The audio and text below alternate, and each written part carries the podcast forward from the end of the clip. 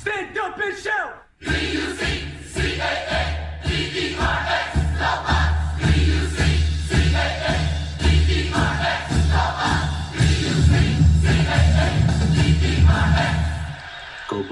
Herzlich willkommen zurück an Bord beim Crewcast. Ja, wir sind heute wieder zu dritt in der Runde mit dem Carsten, mit dem Felix und mit mir. Hi Carsten, hi Felix.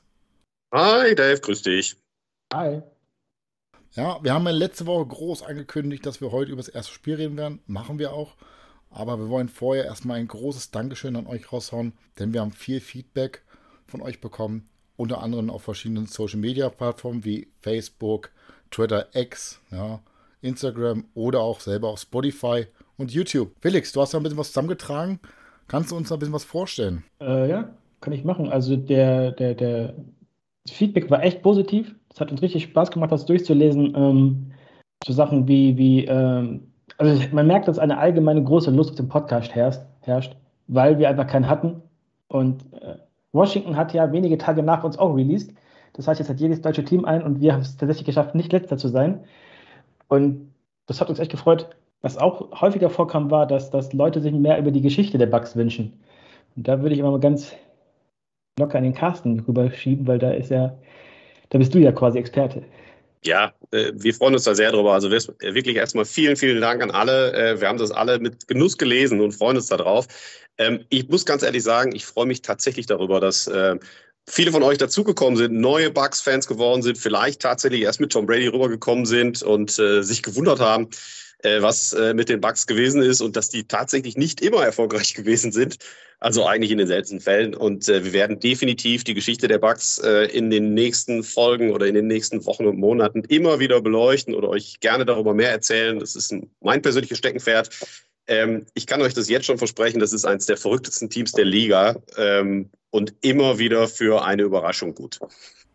Ja, wie viele vielleicht von euch mitbekommen haben, ist heute, wir nehmen am 14.8. auf, sogar ein besonderer Tag. Wir haben Creamsicle Day. Und äh, wer das nicht weiß, die Buccaneers haben nicht immer in diesem wunderschönen Rot gespielt, wie wir das aktuell kennen, sondern wurden zu ihrer Gründung mit der sehr ungewöhnlichen Farbkombination Orange, Weiß und Rot bedacht, ähm, die dieses Jahr auch speziell im Spiel gegen die Detroit Lions eine große Rolle spielen wird. Ein Throwback-Game. Äh, ich kann euch nur empfehlen, schaut euch mal um, wie die alten Trikots der Bucks aussahen, äh, wie das alte Logo der Bucks ausgesehen hat. Bucko Bruce.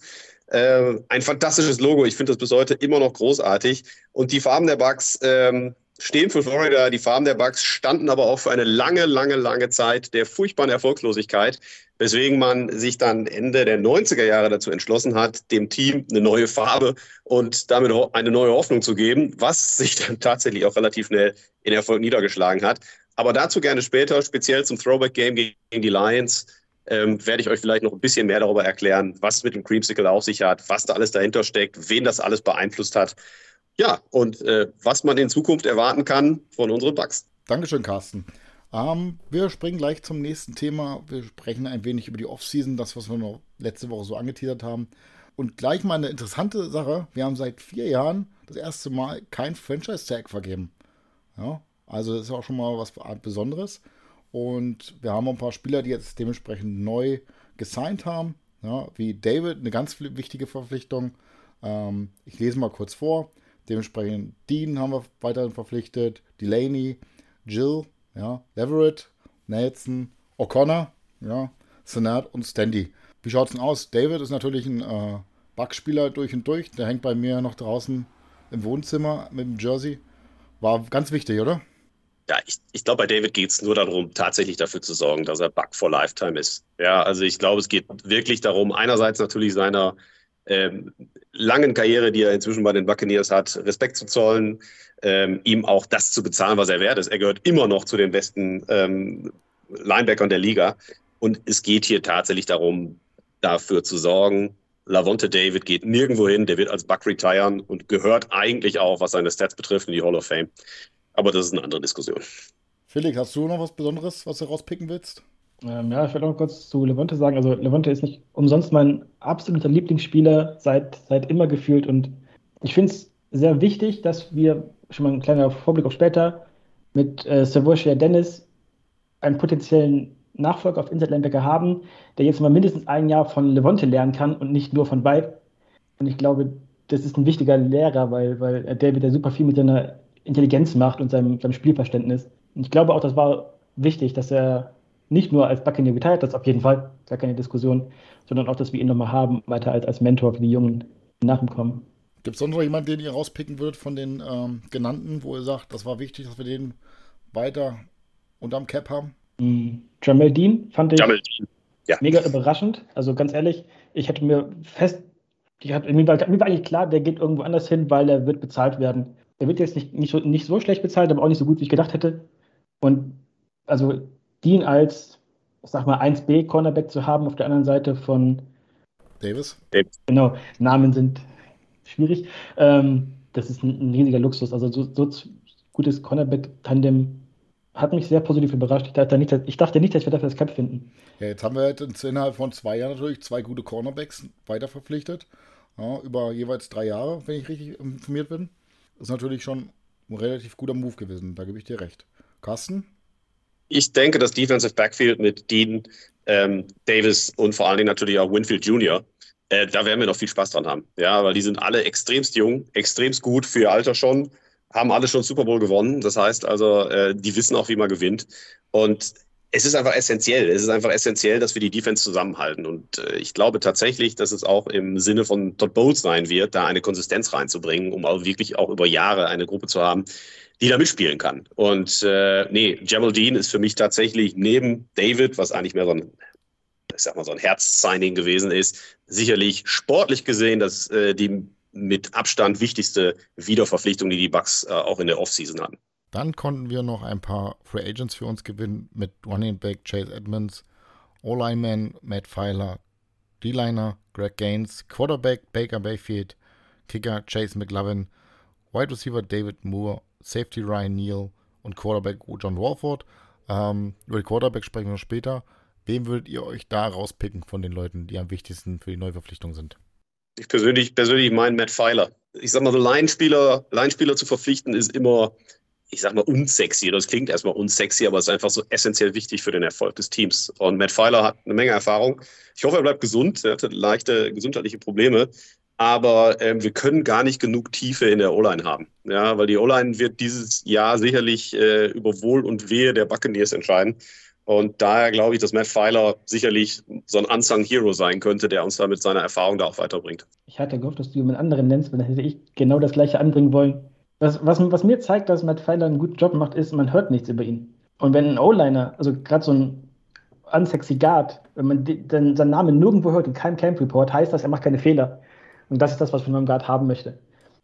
Und er hatte auch noch Right Tackle Erfahrung kann ja bei uns aktuell auch noch relevant werden, wenn ich das mal so sagen darf. Genau, der, die, die, ansonsten ähm, ist Ryan Neal, der, der, der neue Safety an der Seite von Winfield, glaube ich, eine richtig starke Ver Verbesserung oder Signing. Der hat in Seattle letztes Jahr so einen Spaß gemacht und läuft wohl auch als Heat-Seeking Missile durchs, durchs Camp und er und, und Winfield sind, sind quasi nur zusammen zu sehen. Also die beiden haben sich schon angefreundet. Und ich glaube, die können auf dem Feld zusammen richtig Spaß machen. Und äh, dadurch, dass Neil halt eben so gerne an der Line of Scrimmage spielt, Run Support spielt, kann Winfield wieder mehr tief sitzen. Ich glaube, dass die beiden passen richtig gut zusammen. Das kann, kann wichtig werden. Ja, ich finde tatsächlich ähm, den Chase McLovin ganz interessant, ja, als guten Kicker. Ähm, wir kommen ja gleich dazu, den wir verloren haben noch, ja, unseren Oldschool-Kicker sozusagen. Da auf jeden Fall schon mal jemanden zu haben, der eigentlich ein gutes Level hat. Aber wir haben ja noch ähm, den Rodrigo Blankenship. Ja, Rodrigo! Ja, der natürlich grundsätzlich, muss man wirklich sagen, grundsätzlich ein guter, guter Kicker war. Ja, ähm, aber jetzt die letzten Monate und so ein bisschen abgebaut hat, beziehungsweise einmal ein bisschen durchgereicht worden ist. Ja, schade, aber wir schauen mal, was sich aus dem Bette entwickelt. Und mit Kicker haben wir ja sowieso ein paar Experten dabei, auch im Negativen. Schauen wir mal, wer das Battle macht und wer da bleibt. Bei mir gewinnt Rodrigo Blankenship allein schon wegen seines Looks. Ganz ehrlich, für die, die ihn nicht kennen, sucht mal Bilder von Rodrigo Blankenship. Ich als Brillenträger und persönlich halbblinder fühle mich da sehr gut repräsentiert auf dem Spielfeld. Also super Typ. ja, ähm, wie schon angesprochen, ja, wir haben Kicker verloren mit Ryan Suckup. Ähm, ist natürlich nicht der einzige. Wir haben ähm, noch ähm, unseren All-Time, nicht All-Time, will jetzt nicht übertrieben gesagt, ja, unseren äh, Tight End verloren, ja, mit Cameron Braid. Äh, Mike Edwards, das tut mir echt im Herzen wehgetan. Ähm, Leonard Fournette war abzusehen. Ähm, Blake Gabbard, Shaq Mason, Scotty Miller, äh, Sean Murphy Bunting, Keanu Neal, verteidigen wir die Aussprache, Raheem Lewis Rogers, ähm, Donovan Smith und Josh Wells. Ähm, grundsätzlich, wem von diesen ähm, Verlusten könnt ihr dementsprechend am einfachsten ertragen? Ja. Am einfachsten weiß ich nicht, aber den am schwierigsten ertragen kann, hast du gar nicht vorgelesen. Ich weiß. Das ist ein also reden, reden wir nicht drüber. Retirement zählt nicht.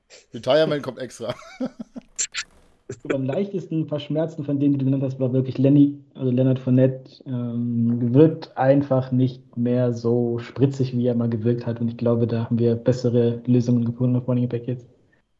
Ja, wobei ich da eine etwas andere Meinung habe, weil ich äh, Lenny Fournette tatsächlich vielleicht in seiner spielerischen Leistung durchaus diese Saison durch Rashad White auch ersetzt weiß. Also es wird funktionieren, da mache ich mir keine Gedanken drum. Aber ich persönlich glaube, dass Leonard Fournette für das Team unfassbar wichtig gewesen ist. Ja, also das ist, war, das war ein Typ, der hat gute Laune verbreitet, der war trotzdem professionell und äh, der hat das Team auch wirklich gelebt. Ich denke definitiv, dass wir den Super Bowl nicht ohne Lenny Fournette geholt hätten. Und äh, ähm, wir sind jetzt auf Running Back sehr tief besetzt ich hätte ansonsten tatsächlich auch gesagt, gib einen Flyer auf den Typen, zahle ihm ein oder zwei Millionen. Der wird ansonsten äh, seine Karriere wahrscheinlich beenden. Er hat neulich bei Twitter schon was von Retirement geredet, ohne es offiziell irgendwie verkündet zu haben. Ähm, ja, es ist ein Verlust. Ich finde es ein bisschen schade persönlich. Sportlich bin ich völlig bei dir, Felix. Äh, da werden wir auf Lenny verzichten können. Ich möchte aber noch mal einmal kurz auf Ryan Suckup zurückkommen. Da sind wir nämlich auch ein bisschen bei der Geschichte der Buccaneers. Ähm, Suckup ist ja letztendlich jetzt auch ähm, gecuttet worden, weil er einfach nicht mehr das nötige Bein hatte für die langen Field Goals. Ja, also bis 40 Yard, knapp über 40 Yard ging das alles, darüber ging es halt einfach nicht mehr. Etwas, was du heute in der NFL einfach brauchst. Aber, und das sollte man nie vergessen, Ryan Suckup hat unseren Kickerfluch gebrochen. Und für die, die es nicht wussten oder vielleicht die, die wirklich erst mit Tom Brady zu den Buccaneers gekommen sind, die Buccaneers haben eine unfassbare Geschichte an Kickern hinter sich und an vor allen Dingen an Kickern hinter sich, die im schlechtesten Moment den miesesten Kick abgeliefert haben.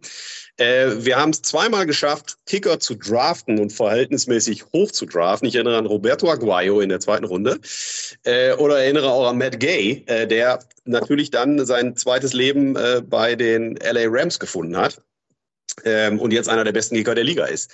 Ähm, die Buccaneers hatten wirklich seit Matt Bryant, und das ist schon, oh, ich weiß nicht, 15 Jahre her, ein permanentes Tohu Wabohu auf der Kickerposition. Und das hat Ryan Sucker beendet. Und dafür kann man ihm eigentlich gar nicht dankbar genug sein. Deswegen, ich hoffe, dass egal wer ihm nachfolgt, äh, sein gutes Karma beibehalten hat und wir auf ein zumindest solides Kickingspiel hoffen können. Ja, das hoffen wir mal, weil äh, Kicker, wie du schon sagst, da kennen wir uns dementsprechend aus und haben da auch sehr negative Erfahrungen gemacht. Komischerweise, ja, wie du sagst, Matt Gay, ja, in äh, äh, Los Angeles, da trifft er wie am, wie am Schnürschuh. Und jetzt ganz wichtig, ja, für alle, die dementsprechend jetzt natürlich darauf warten, ja, das Retirement von Tom Brady hat natürlich eine große Lücke geschlagen, wo dementsprechend natürlich zwei Quarterbacks verpflichtet haben mit Baker Mayfield und John Warford. Erzähl mal mir jetzt, ja. Tom Brady, jetzt retired, können wir die Lücke irgendwie schließen oder beziehungsweise kompensieren?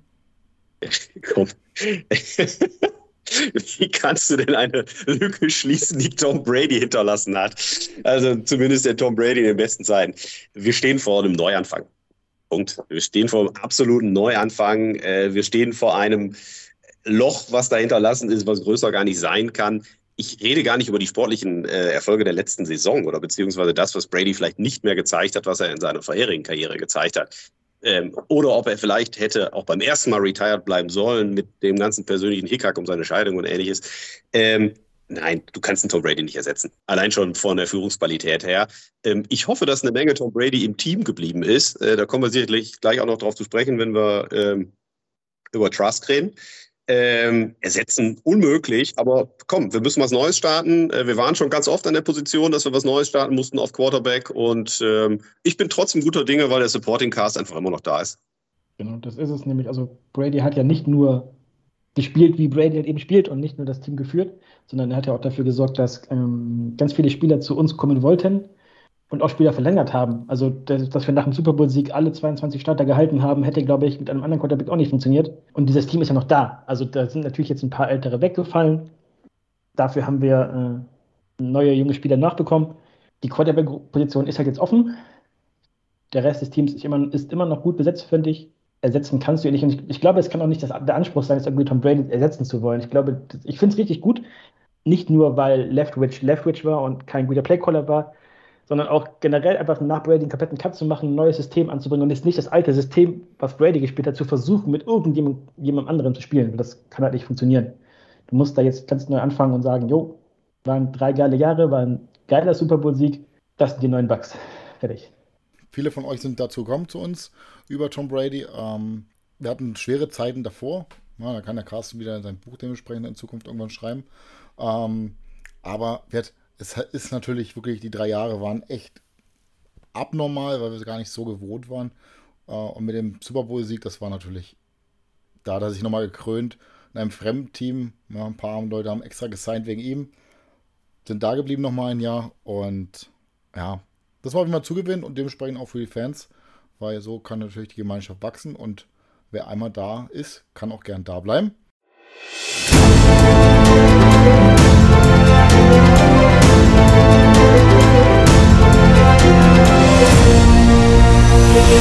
Game Review. Lasst uns über das erste Spiel reden. Ja. War natürlich für eine ungünstige Zeit, 1 Uhr nachts. Ja, sind wir nicht mehr gewohnt. War normalerweise immer so ja, 19 Uhr bzw. 22 Uhr. Ähm, das ist eher so, so die Zeiten. War interessant, aber trotzdem, trotzdem muss man sagen, Preseason-Spiel, oder Carsten? Ja, absolut. Also äh, ich bin es zwar gewohnt seit äh, vielen, vielen Jahren, äh, Panikreaktionen nach Preseason-Spielen äh, in Buccaneers Social Media Accounts zu lesen, die eigentlich quasi jetzt schon wieder mindestens von der 0 zu 16 äh, Saison ausgehen, äh, die jetzt schon äh, tanken wollen, damit wir nächstes Jahr Caleb Williams bekommen. Und äh, nein, es ist ein Preseason-Spiel und es wird auch nie mehr als ein Preseason-Spiel bleiben. Äh, ansonsten würde ich nämlich sagen, könnten die Carolina Panthers nach ihren Nullpunkten diese Woche schon einpacken. Äh, die Dolphins haben es auf drei Punkte gebracht. Ja. Also immerhin waren wir mit unseren 17 Punkten gegen die Steelers äh, sehr gut aufgestellt. Und ähm, ich denke, man muss es auch wirklich realistisch betrachten. Ähm, die Buccaneers haben von Anfang an, mit Ausnahme sage ich jetzt mal tatsächlich auf der Quarterback-Position, ähm, hauptsächlich mit Backups gespielt. Ne, beziehungsweise was heißt mit Backups gespielt? Ja, mit, mit, mit Spielern, die äh, letzten Endes sicherlich äh, sich im Camp beweisen müssen, die sicherlich auch ihre, äh, ihren Mehrwert für das Team darstellen müssen ähm, und wirklich von Anfang an. Und das ist eigentlich verhältnismäßig außergewöhnlich. Ähm, das hat mich auch etwas gewundert, weil im Normalfall ist es doch so, dass man versucht, außer ein Starter zumindest mal ein, zwei Serien so ein bisschen den Rost äh, aus äh, dem Sommer aus den Knochen zu spielen. Haben wir gar nicht. Haben wir überhaupt nicht. Die Buccaneers sind, glaube ich, ohne 19 angetreten, wenn ich es richtig gelesen habe. Ähm, das heißt, es waren eigentlich nur Fragmente zu sehen von dem, was die Buccaneers äh, in der Saison sein werden. Äh, dementsprechend finde ich auch eine Bewertung, worauf wir gleich noch zu sprechen kommen werden, oder ein Vergleich, den wir da irgendwo ziehen könnten zwischen Kyle Trask und Baker Mayfield, unfassbar schwierig. Das war ein Spiel, ähm, da waren ein paar gute Ansätze zu sehen, da waren auf jeden Fall auch ein paar Baustellen zu sehen. Nicht überbewerten, keine Panik kriegen, einfach akzeptieren, wie es ist. Nächste Woche gegen die Jets genau das Gleiche. Auch da müssen wir erstmal gucken, wie es irgendwie läuft. Ähm, aber lasst uns gleich über die einzelnen Spieler vielleicht reden, die uns positiv aufgefallen sind, die uns vielleicht auch ein bisschen negativ aufgefallen sind oder die uns vielleicht nur auf den ersten Blick negativ aufgefallen sind. Und äh, ja, Felix, wie hast du das Spiel gesehen? Ähm, ja, ich habe es mir jetzt tatsächlich live angeguckt, weil ich einfach Bock drauf hatte und es in meinen Terminkalender gepasst hat. Ähm, ja, und also ich habe. Darf, darf ich mal kurz an der Stelle fragen? In deinen Terminkalender äh, gepasst, welche Termine hast du denn sonst so morgens früh um eins? Tja, also gar keine. Aber ich konnte halt am, ich hatte am nächsten Tag nichts vor und konnte entsprechend lange schlafen. Darum ging. Ich hatte dann einen freien Samstag, war das, glaube ich, ne? Genau. Ähm, ja, und ich habe es halt so gesehen wie du. Also es war halt viel Rost da, es waren Fehler drin. Ähm, und also wenn ich mir die Flaggen angucke, da ärgert man sich im ersten Moment drüber und im zweiten Moment vielleicht auch noch. Aber dann ja lieber jetzt in der Preseason als im echten Spiel. Also so diese, diese ähm, Illegal Formations, Ich glaube, da waren zwei Stück drin von unseren jungen Receivern. Das werden wir jetzt nie wieder machen. Die wissen jetzt, oh Scheiße, ist blöd gelaufen. Das passiert nicht nochmal. Und äh, ja, also so generell auch ähm, ein, ein Hottag, der ganz, ganz schnell überall war. So Twitter wäre voll davon. Ich fange einfach mal an mit, mit ähm, äh, Gödecki. Genau. Wie auf ihn eingehackt worden ist. Und klar, im, im Live-Spiel sah es halt schlecht aus. So, er hat zwei Sex durchgelassen. Punkt. Wenn man sich den nochmal anguckt, genauer. Beim ersten davon äh, blockt quasi unser Backup, Backup, Backup Tight End den Edge Rusher an ihm vorbei. Also Cody kann da gar nichts mehr machen, äh, Luke, Luke kann da gar nichts mehr machen. Der steht eigentlich richtig und der, der Tight End rennt in ihn rein. Und ist, also auf dem Statsheet ist es sein, ist es sein Mann, ist es sein Sack. Das kann kein Tackle der Liga kann das auffangen, wenn ein Tight End in dich reinläuft.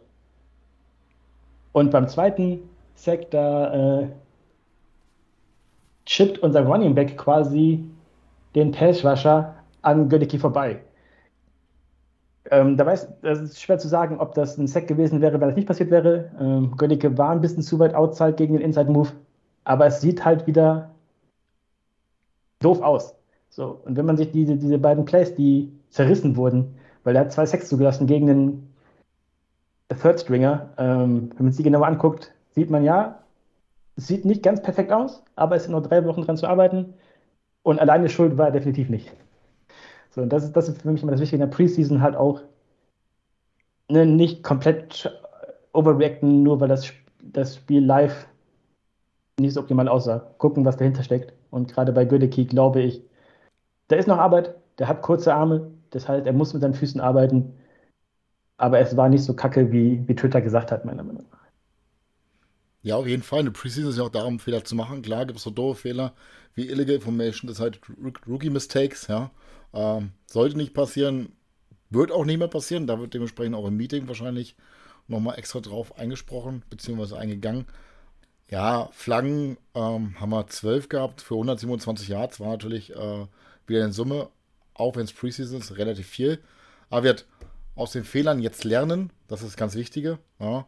Und ähm, bei Luke muss man sagen, ja, Guard gespielt, kurze Arme, der braucht jetzt seine Zeit auf Tackle, um dementsprechend da das äh, Mismatch körperlich sozusagen zu verarbeiten. Und dann gibt ihm mal die drei Wochen und dann schauen wir mal, wie es dann zum Schluss ausschaut. Und wenn nicht, ja, wir haben ja nochmal über Matt Pfeiler gesprochen, vielleicht kann der irgendwie Lücke setzen oder wir kommen dementsprechend nochmal in der ähm, nach der Cut-Serie nochmal irgendwie zum Zuge und können uns da jemanden sneaken.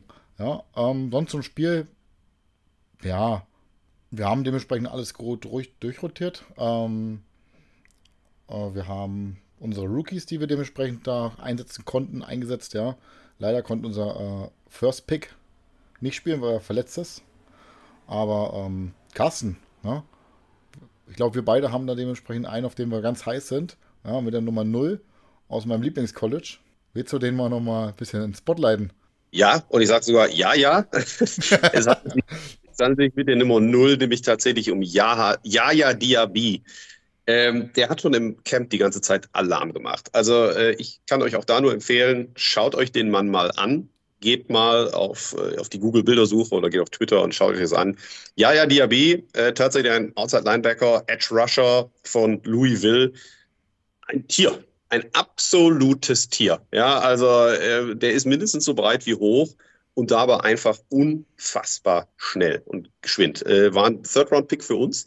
Ähm, und wird jetzt inzwischen schon bei diversen ähm, Draft-Seiten oder beziehungsweise bei, bei, bei NFL-Seiten, die die Liga beachten und die auch die Camps beachten, äh, so als Geheimtipp, als absoluter Geheimtipp angesehen für das, was er leisten kann. Ich habe mir tatsächlich mal die Mühe gemacht oder beziehungsweise habe mir angesehen, was er getan hat. Also er hat fast die komplette erste Halbzeit durchgespielt, ist dann nachher mit einer kleineren Verletzung äh, vom Platz gegangen. Äh, da gab es aber auch heute schon Entwarnung, also scheint nichts Schlimmes zu sein. Und man hat definitiv gesehen, dass der Kerl eine unfassbare, ja, der Amerikaner sagt Quickness hat, ja, bei seinen körperlichen Voraussetzungen, hat unendlich lange Arme, das heißt also, hat sämtliche Möglichkeiten, da äh, mit, mit verschiedenen Techniken an den verschiedenen Offensive Tackles oder den Guards vorbeizukommen. Und hat auch in diesem Spiel, selbst in seinem allerersten Profispiel, schon gezeigt, welches Potenzial in ihm schlauert, äh, schlacht, welches Potenzial in ihm lauert.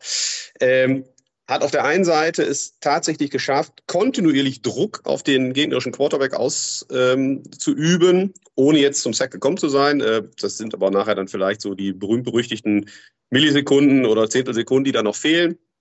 Hat auf der anderen Seite aber auch tatsächlich es geschafft, seine Edge zu sichern. Das heißt also auch das Laufspiel, ähm, äh, welches dann über die, über die Flanken gegangen ist, äh, hat er gut im Griff gehabt und war tatsächlich das eine oder andere Mal sogar in der Pass-Coverage äh, zu sehen. Also unglaublich flexibel einsetzbar. Ich bin sehr, sehr gespannt auf den Jungen. Er hat seinen Spitznamen schon weg. Sub-Zero für die Leute, die Mortal Kombat spielen. Äh, sicherlich auch ein starker Name. Ähm, da gibt es jetzt noch mehrere Spieler mit der Nummer 0. Darf dieses Jahr ja zum ersten Mal vergeben werden. Ähm, aber guckt ihn euch an. Guckt euch gerne nochmal auf The Zone. Ich weiß, es ist nicht die beste Quelle, aber guckt euch gerne mal die Highlights an im 40-Minuten-Zusammenschnitt und achtet auf die Null, die IB, absolute Geheimempfehlung. Ich bin sehr, sehr gespannt, was der diese Saison schon bringt. Er wird auf jeden Fall mächtig äh, Druck ausüben, in meiner Meinung nach, auf Joe Tryon äh, Schuyinka, der so ein bisschen hinter seinem First-Round-Draft-Status bislang geblieben ist. Aber so ein bisschen Wettbewerb kann ja auch vielleicht anstacheln. Das auf jeden Fall. Felix, kannst du noch was dazu sagen? Ähm, also im Grunde hat Carsten ja schon alles über ihn gesagt. Es hat, einfach unfassbar Spaß gemacht und er war irgendwie immer, ähm, immer im Bild so. Also gefühlt bei jedem Defensive Snap von unserer Seite war Diaby irgendwo am, am, am Feuer machen, hat stand im, oder war im Backfield oder hat halt den, den Lauf verteidigt, den Pass verteidigt. Also gefühlt war der nie aus dem, aus dem Play raus. Und das ist mir sehr, sehr positiv aufgefallen. Also er, man musste nicht unbedingt nach ihm suchen, sondern hat einfach gesehen, weil er A, weil er diesen Körperbau hat, der einfach impressive ist, und B, weil er immer da war. Und ich glaube, wenn Kenzie wieder fit wird, die beiden mit diesem Antritt, die werden sich ein paar Mal im Backfield treffen und das wird, glaube ich, richtig Spaß machen. Äh, weil, also klar, wenn einer durchkommt, kann, der, kann, kann mobiler Quarterback vielleicht sich rausdrehen und mit den Füßen was versuchen. Aber was willst du machen, wenn von der Seite und aus der Mitte dieser Antritt vorhanden ist und aber Leute im Backfield auftauchen, ich glaube, das kann, kann richtig gut werden für unsere Defense. Und gerade für eine Defense, die so aggressiv spielen möchte wie die von Bowles. Ich habe mal gerade die, ähm, die Website aufgerufen, beziehungsweise ähm, sein Spielerprofil. Ähm, 6 Fuß 3, helft mir mal von der Größe her. Habt ihr mal kurz im Kopf, 6 Fuß 3? 1,91, 120 Kilo. Genau, okay. Ich wollte dann, okay. Gut, schon umgerechnet. Super. Ja, also natürlich äh, ein Mordskerl. Ja, und auch mit dem Speed, das ist natürlich geil. Wirklich geil. Jetzt haben wir natürlich einen Defense-Spieler genannt. Dann können wir vielleicht noch über einen Offense-Spieler reden. Äh, Felix, gibt es da jemanden, den du da ein bisschen spotlighten möchtest? Ähm, ja, das ist auf jeden Fall äh, Palmer, der, der junge Wide Receiver von uns. Also, ne, erstes Player, was einem im Kopf fällt, ist der Touchdown. Also, wie der da wirklich schafft, den Ball oben zu fangen und seine Füße, seine beiden Füße im Feld zu lassen, ich bin ganz ehrlich, im Live-Play hätte ich gedacht, der letzte Fuß war nicht mehr im Feld, weil ich mir nicht, nicht hätte denken können, dass er das irgendwie schafft, den dann rein zu, reinzufummeln. Das war sehr beeindruckend, wie er es trotzdem irgendwie geschafft hat, diesen, diesen zweiten Fuß noch ins Feld zu bringen. Ähm, richtig, richtig gut. Und auch sonst, also der hat ja einiges gefangen. Äh, vier, genau, vier Bälle hat er gefangen für 33 Yards. War überall zu finden, hat richtig Alarm gemacht und ähm, ich glaube, über unsere also Wide Receiver Tiefe müssen wir uns keine Sorgen machen dieses Jahr. Er war nicht der Einzige, sondern alle junge Wide Receiver haben Spaß gemacht, aber er ist mir immer besonders aufgefallen mit, also dieser Touchdown-Catch war halt einfach, einfach stark. So, und das von einem, von einem so jungen Spieler, ähm, von dem man es nicht erwartet hätte, fand ich ganz cool. Ja, auf jeden Fall beim Touchdown auf jeden Fall der Mayfield einen guten, äh, äh, guten Riecher, dass er den angespielt hat, beziehungsweise, wie du schon sagst, ich habe auch live gedacht, der ist noch nicht drin mit Beinfüßen und dann war natürlich spektakulär. Carsten, Trey Palmer? Ja, großartig. Also ich äh, muss ganz ehrlich sagen, äh, Felix hat das gerade so nett gesagt, Wide Receiver Tiefe haben wir ohne Ende. Äh, deswegen haben die Buccaneers gestern noch einen Wide Receiver gesigned, Steve Johnson. ich habe schon ein bisschen bei Twitter gescherzt, wo wir gesagt haben, wie viele Wide Receiver braucht man eigentlich? Alle. Ja, also es ist tatsächlich so, äh, wir haben eine solche unfassbare Tiefe auf Wide Receiver Und ähm, es war ja nicht nur Palmer, es war ja auch Tompkins und, ähm, und äh, der auch ein hervorragendes Spiel gemacht hat. Äh, zu Trey Palmer fällt mir aber auch ein, ganz kurz nochmal auf das Thema Draft zurückzukommen. Äh, Trey Palmer haben wir in der sechsten Runde geholt. Und äh, da gab es auch schon genug Experten, die gesagt haben, wie konnte dieser Mann in, so tief fallen? Der hatte eigentlich äh, vorher einen Third-Round-Grade. Das heißt, da haben wir also auf jeden Fall schon mal eine Menge Value gemacht, so oder so. Er muss ja bei uns auch nicht erster Wide Receiver sein. Ähm, und er ist vor knapp fünf Tagen dann von allerhöchster Stelle geadelt worden, nämlich von Randy Moss. Und Randy Moss äh, hat äh, zu Trey Palmer gesagt, da werden sich sehr, sehr viele Teams ärgern, den jungen Mann nicht unter Vertrag genommen zu haben. Er sagte, und wenn Randy Moss das sagt, glaube ich ihm das, er sagte, es ist der beste Wide Receiver der kompletten Draftklasse. Ähm, ist ein bisschen hochgegriffen, meiner Meinung nach vielleicht. Äh, das wird die Zeit zeigen. Aber äh, ich bin da völlig bei Felix. Die Körperkontrolle, die er gezeigt hat, auf der einen Seite den Ball, der wirklich großartig geworfen war, muss man auch sagen, an so einem hohen Punkt zu fangen, in der Luft noch einen Schlag auf sein linkes Bein zu kriegen, kann man sich gerne in der Wiederholung nochmal ansehen, und dann trotzdem dieses linke Bein da wirklich auf der letzten Rille dann noch in die Endzone zu bringen, ähm, das ist ein Talent. Das ist ein Talent. Das haben nicht viele Wide Receiver. Das können viele Wide Receiver vielleicht irgendwie noch lernen. Und man darf ja eins nicht vergessen. Der Junge, der ist bei uns auf der Depth Chart, der kann lernen bis zum geht nicht mehr. Der ist bei uns vielleicht momentan Nummer vier. Ja, er wird zwar aktuell als erster Backup von Mike Evans äh, aufgeführt, äh, was vielleicht ein bisschen übertrieben ist an der Stelle, ja, aber ähm, davor steht Mike Evans, davor steht Chris Godwin, davor äh, steht der Gage. Also das heißt, äh, er muss nichts beweisen, aber es hilft ja auch, so eine Waffe durchaus in seinem Köcher zu haben. Und da also Hut ab guter Job vom Front Office, so einen Spieler zu entdecken. Ich freue mich drauf und bin gespannt, ob er diese Leistung, die er jetzt letztes Wochenende gezeigt hat, im nächsten Spiel gegen die Jets auch äh, bestätigen kann. Ja, das werden wir so wünschen, weil wir haben ja jetzt schon wirklich zwei Receiver verloren, dementsprechend, die wir mal gedraftet haben mit, ähm, mit Tyler Johnson und ähm, äh, Dan, korrekt? Ähm, mhm. Die eigentlich und Scotty Miller. Oh, Scotty, ja, Scotty Miller, ja. Aber Scotty Miller war ja wirklich Bestandteil, lange Bestandteil des Teams und auch äh, Supporting Cast von Tom Brady. ähm, aber wir hatten mit äh, Dan und äh, Tyler Johnson, wo wir dementsprechend viel Vorschusslorbeeren und oh, die können was werden und dann sind sie doch gecuttet worden und landen jetzt doch bei verschiedenen Teams. Ich glaube, Dan ist aktuell äh, bei Cleveland und Tyler, ich weiß gar nicht, ob er noch bei Dings ist. Äh, Tyler hatte gestern, hatte gestern, ein Bombenspiel äh, für die Rams. Ach, War bei Rams jetzt. Leading Receiver mit 77 Yards, hatte irgendwie fünf oder sechs Catches. Also insofern freut mich für ihn. Geschichte bildet sich fort. Woanders werden sie wieder erfolgreich vielleicht. aber bei uns dementsprechend, äh, nee, aber wir Trey Palmer war auf jeden Fall ein geiler Catch. Kann ruhig noch mehr davon kommen und äh, als wieder Receiver kann man dementsprechend auch mal schnell reinrotiert werden. Äh, Gerade wenn der Gage vielleicht mal äh, nicht so performt, dann kann man den mal reinrotieren und dementsprechend auch äh, einsetzen. Ähm, dann, den, dann, lass uns doch mal über die Leute reden, die ihm den Ball zugeschmissen haben. Genau, lass uns mal gleich mit unserem Quarterback Battle wegen unserer neuen Franchise ähm, sprechen. Wie habt ihr es denn gesehen? Ja, wird ganz viele Sachen, oh, Trask, Mayfield, ja, Mayfield ist der bessere, jetzt startet Mayfield voll durch, bis zu, äh, ja, Trask ist jetzt doch nicht der, der sein soll. Erzählt mal, wer will da anfangen? Felix, fang an. Ähm, ja, also ich finde, man kann die beiden schwer vergleichen, einfach weil die auch gegen, gegen andere Gegner gespielt haben, weil als, Crest, als Trask da war, war die Steeler, äh, waren die Steelers Defense nicht mit der ersten Garde auf dem Feld. Aber ähm, so ein bisschen schematisch vielleicht. Also Baker hat er das gezeigt, was man, was man glaube ich, erwarten konnte. Er, hat, er war mobil, er hat viele Rollouts gehabt, ähm, hat gezeigt, dass er aus dem Lauf heraus werfen kann und hat einen wunderschönen Touchdown geworfen.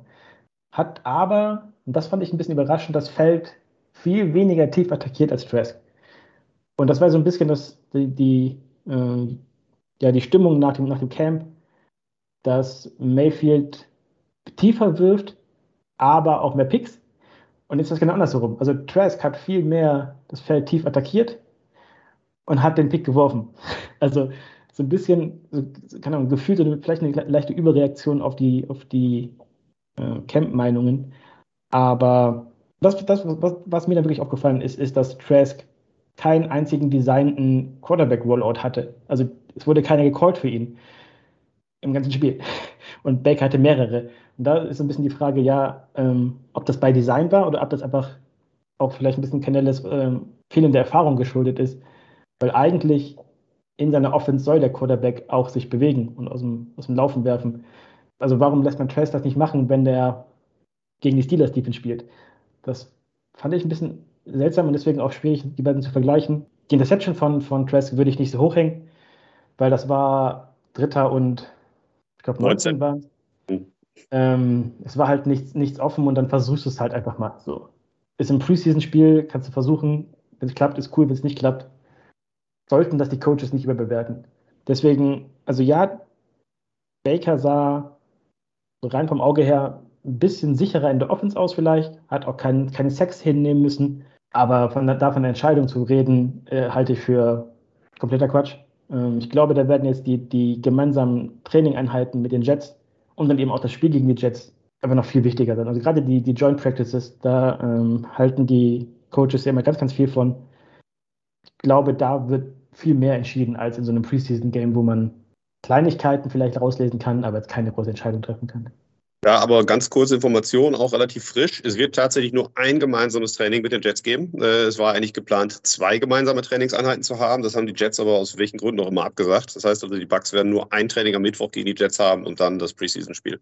Dann werden wir, glaube ich, ähm, im Preseason-Spiel bei mehr Starter sehen. Weil ich denke, also ich kann mir vorstellen, dass geplant war, dass die Starter nicht so viel eingesetzt werden wegen der beiden Trainings. Ich kann mir vorstellen, dass man jetzt dann gegen die Jets vielleicht mehr Starter sieht als geplant oder gehofft war vorher.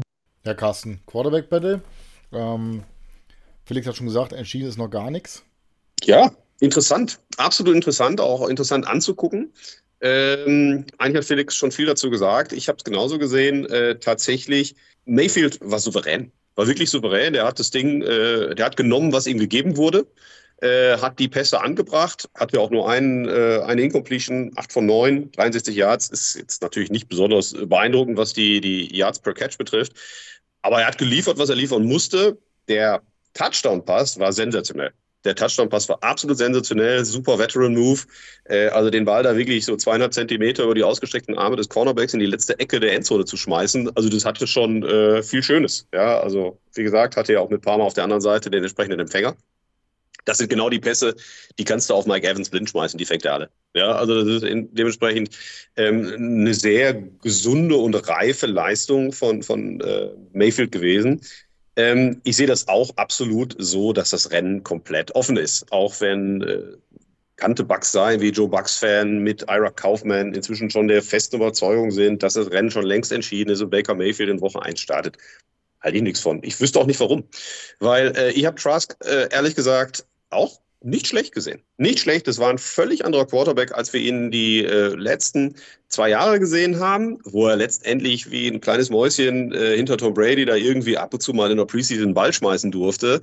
Und ähm, ich habe einen Quarterback gesehen, der sicherlich äh, Fehler gemacht hat, beziehungsweise auch 3-6 äh, nehmen musste. Darüber haben wir ja schon gesprochen. Einen davon würde ich ihm ankreiden, da hält den Ball zu lange fest aber auf der anderen Seite auch sehr beeindruckende Würfe gemacht hat. Ähm, und zwar mit einer Bestimmtheit, die er die letzten zwei Jahre noch nicht gemacht hat. Das heißt also, er hat sich sehr intensiv in seine Würfe quasi eingestemmt. Er hatte auch einen völlig anderen Zip, äh, also viel mehr Kraft und viel mehr, viel mehr Dynamik in seinen Würfen, als man das vor allem noch aus dem College kannte. Ja, also der hatte ja so ein bisschen den Ruf davon, immer nur so Regenbögen zu werfen, die also lange in der Luft sind und für jeden Defensive Back in der NFL ein Geschenk wären. Ähm, hat man so nicht gesehen. Ähm, und ich bin gespannt. Und ich, auch das, was Felix gesagt hat, er hat völlig recht. Äh, ich hatte das aufgedröselt, äh, auch bei Twitter. Es gab einen, einen ganz furchtbaren Drop noch, den er hinnehmen musste. Das war nicht seine Schuld, sondern das war die Schuld äh, tatsächlich äh, von Kokief. Also äh, ein Pass auf einen völlig freien Teil in der Mitte des Spielfeldes, den darf der nicht fallen lassen. Ja, und es wären locker 21, 22 Yards Raumgewinn gewesen. Hätte, wäre, aber, kann man jetzt nicht rechnen, aber letztendlich geht Trask dann aus dem Spiel raus, äh, nicht mit 6 von 10, sondern mit 7 von 10 für knappe 121 Yards. Äh, und das würde bedeuten, wenn ich das jetzt in direkter Relation zu äh, Baker Mayfield sehe, dass er doppelt so viel Yards pro Catch macht wie Mayfield. Und äh, das heißt, es ist auch risikobewusster und ähm, davor ziehe ich meinen Hut. Ich muss ganz ehrlich sagen, beide haben mir Spaß gemacht. Ähm, mir ist es auch ehrlich gesagt völlig egal, wer am Ende des Tages diesen Quarterback-Battle gewinnt. Ich will, dass der Quarterback spielt, mit dem die Bucks die besten Siegchancen haben. Und wenn es Trask ist, super. Wenn es Mayfield ist, auch super. Äh, wir nehmen das, wie es kommt. Also insofern für mich, ähm, sag's mal, Stand jetzt 60, 40 Mayfield aufgrund seiner Erfahrung. Ähm, nächste Woche sehen wir ein bisschen mehr gegen eine sehr starke Mannschaft äh, mit einem sehr starken Pass Rush. Ähm, also insofern ähm, werden die Jets sicherlich ein, ein Härtetest werden für, für dieses Team. Und vielleicht kann man da auch noch ein bisschen mehr sehen, welcher Quarterback einfach besser in das System von Canales reinpasst. Genau, gefühlt habe ich auch so, dass so ein bisschen abtastet, okay, was kann ich machen mit beiden Quarterbacks, was, was es ja? Aber du hast gesagt, mit Zip, ja, da fällt mir gerade das Trainingsvideo ein, was sie mal gepostet haben, ähm, wo er da richtig mit Schmackes auf die, äh, auf die Ziele eingeschmissen hat, auf die, ähm, auf die Körbchen. Ja, das war richtig, und da habe ich gedacht, alter Schwede, wo kommt der Trask auf einmal her? Wie du schon sagst, die langen Bogenlampen sonst.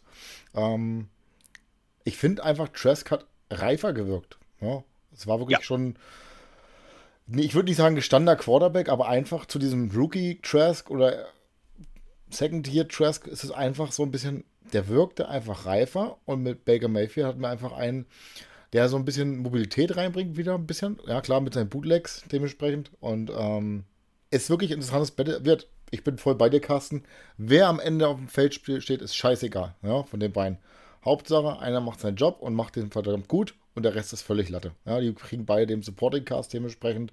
Und mir hat Spaß gemacht, beide zu sehen. Ja, wie du ja schon sagst, der Pass auf Kieft, äh, den hätte er ruhig fangen können. Äh, na, hat er mehr Bauch gehabt als äh, Hände. und äh, ja, schade. So wäre dementsprechend die Statistik natürlich wieder äh, ein bisschen begradigt gewesen. Aber so ist nun mal. Ja, Bein nicht gefangen, dann zählt es halt nicht.